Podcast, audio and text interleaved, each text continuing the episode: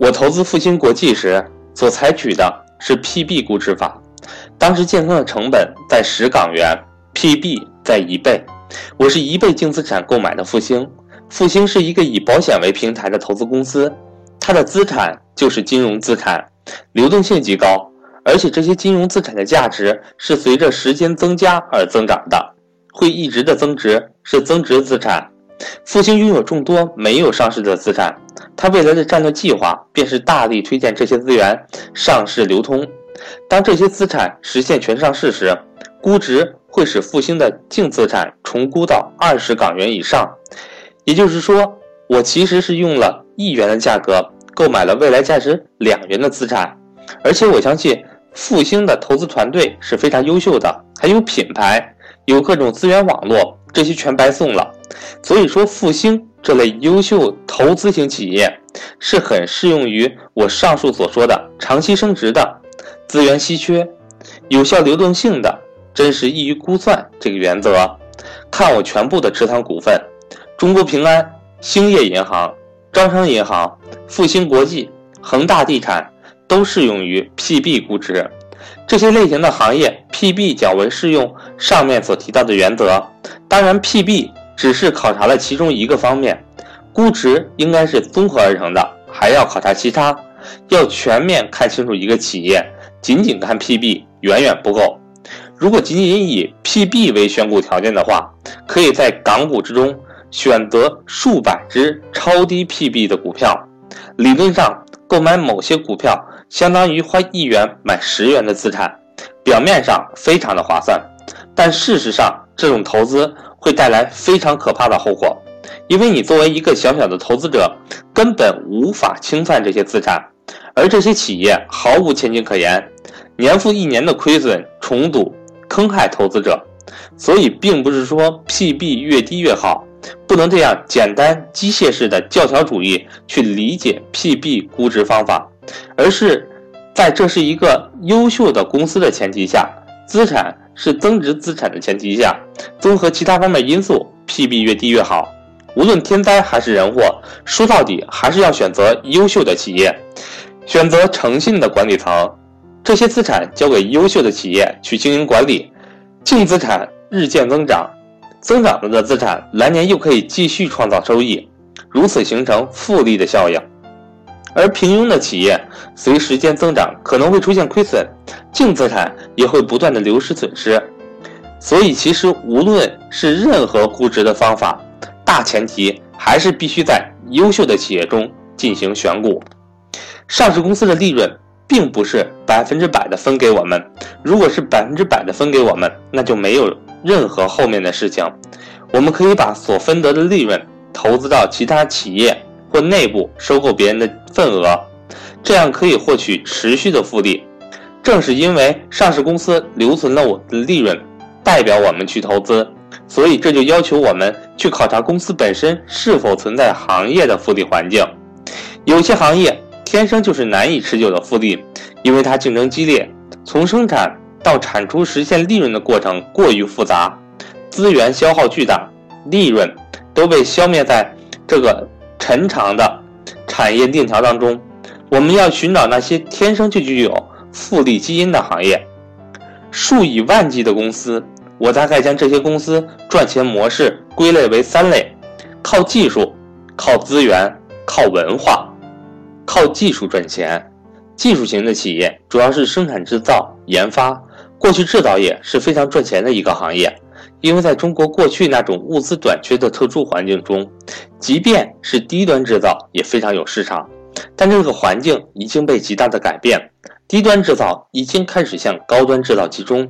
以往生产一台空调是很简单的，我们称空调厂为螺丝刀工具，意思就是说，你只要有一个螺丝刀。然后把各种配件买齐，就能够组装出空调。可想而知，这个行业门槛有多低。而随着经济的发展，人们对产品的要求越来越高，企业也开始加大对产品的研发投入。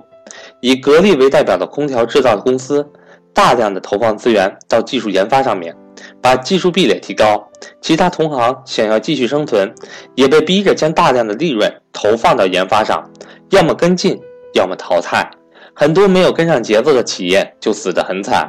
这样的行业是非常有利于消费者的，消费者能够享受到价格越来越便宜的产品，质量越来越好的产品。但对于投资者来说，却是投资噩梦。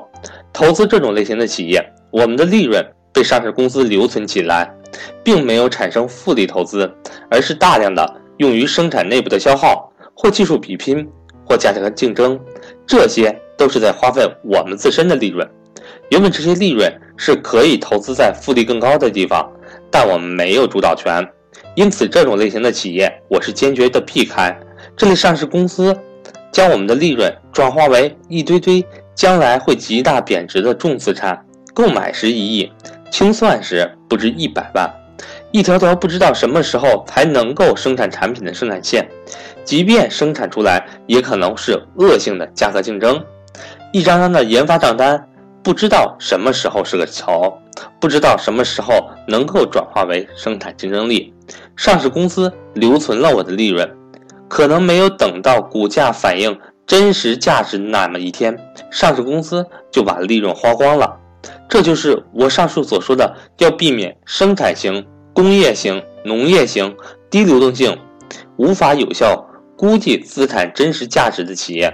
这就是避重的内涵。这对长期复利是一种极大的损害，是在我们看不到、管不着的地方静悄悄地进行着。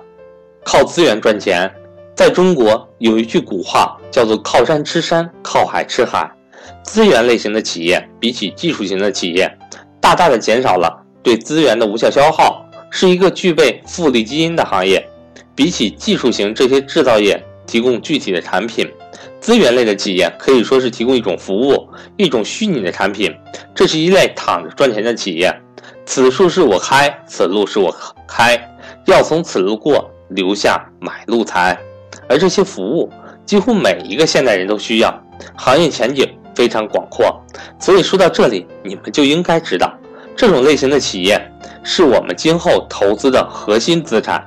你们看到我在《优势价值投资指南》这本杂志中持续记录的投资记录，就知道我大量的投资于金融类的企业，